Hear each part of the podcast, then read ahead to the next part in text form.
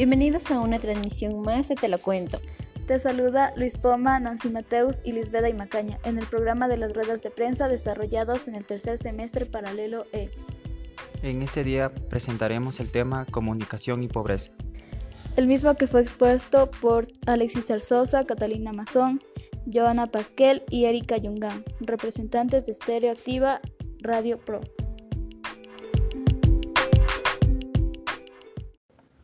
Les cuento que en los últimos tiempos el debate sobre el bienestar de los pueblos ha ido tomando mayor fuerza, especialmente debido a que cada vez la preocupación se centra en buscar políticas enfocadas al desarrollo económico, y no solo al crecimiento económico, ya que el desarrollo es un concepto mucho más incluyente. Bajo este enfoque sabemos que indudablemente la pobreza es una categoría importante del desarrollo económico. Por lo tanto, es importante el estudio de la misma ya que las políticas enfocadas en su reducción ayudan a mejorar el, progreso de los pueblos y alcanzar el bienestar.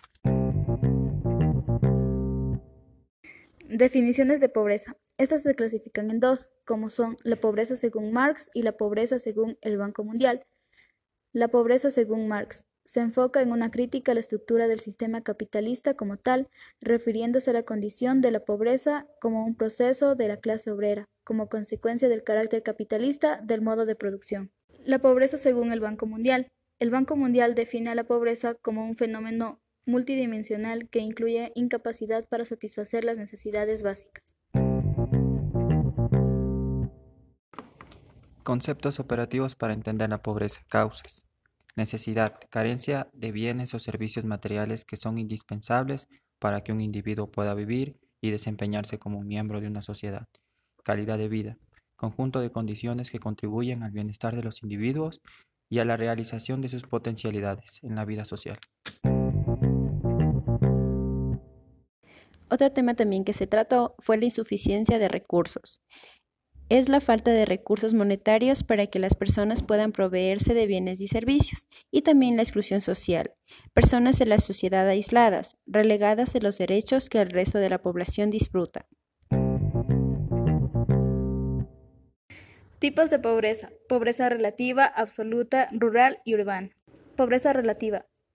Esta clase se aplica en aquellos países donde hay partes en las que hay precariedad, Engloba lugares que han sido marginados por los gobiernos del país o donde se han adoptado las medidas necesarias para combatir el mal. Pobreza absoluta. Define el número de personas bajo un umbral de pobreza que depende del espacio geográfico y de tiempo. Para que una medida de pobreza sea absoluta, la línea de pobreza tiene que ser la misma para todos los países sin importar su cultura y sus niveles de desarrollo tecnológico. Pobreza rural tienden a ser menos educados, menos tasa de participación escolar y mayor tasa de deserción. Tienen menor acceso a infraestructura pública y a servicios públicos, y tiene peores indicadores de salud, en particular una tasa de mortalidad infantil más alta. Y por último, la pobreza urbana. Estos están asociados a la falta de vivienda, desempleo y subempleo, la población escapa de la pobreza rural y pasa a formar parte de una metrópolis donde resulta muy difícil alcanzar unas condiciones dignas de vida.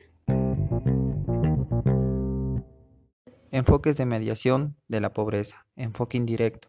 Este método parte de un enfoque monetario, ya que se centra en la mediación de la pobreza monetaria, es decir, de medir la parte de la población o de las familias que reciben un ingreso expresado en dinero, el cual se sitúa por debajo de un parámetro establecido.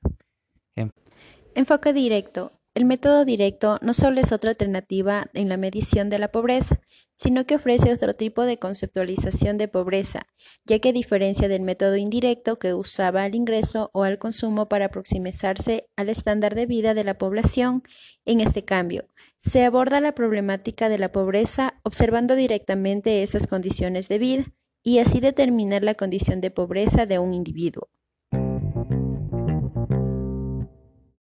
Variables que inciden en la evolución de la pobreza. Tenemos las variables educacionales y las variables económicas. Las variables educacionales se clasifican en dos subtemas, como son el analfabetismo y la escolaridad. El analfabetismo es un individuo mayor de 15 años que no está en la capacidad de leer y escribir. La escolaridad es el número promedio de años lectivos aprobados en instituciones de educación formal. Incide en la pobreza junto al alfabetismo por falta de educación académica.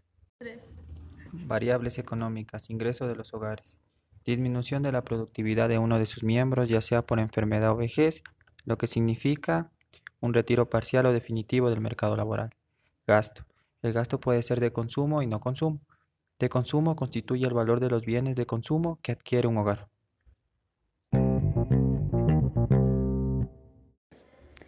Para concluir con este tema, indicamos que la pobreza es un problema complejo y multidimensional, el cual se caracteriza por la carencia de recursos indispensables que le permite a un individuo y a su familia tener adecuadas condiciones de vida. En el Ecuador, la estabilidad política de los últimos años ha dado lugar no solo a la aplicación de políticas públicas para reducir la pobreza, sino también dar continuidad a las mismas en virtud de conseguir dar un impacto en la sociedad. Esto fue Te lo cuento. La única radio que te cuenta todo con sustento.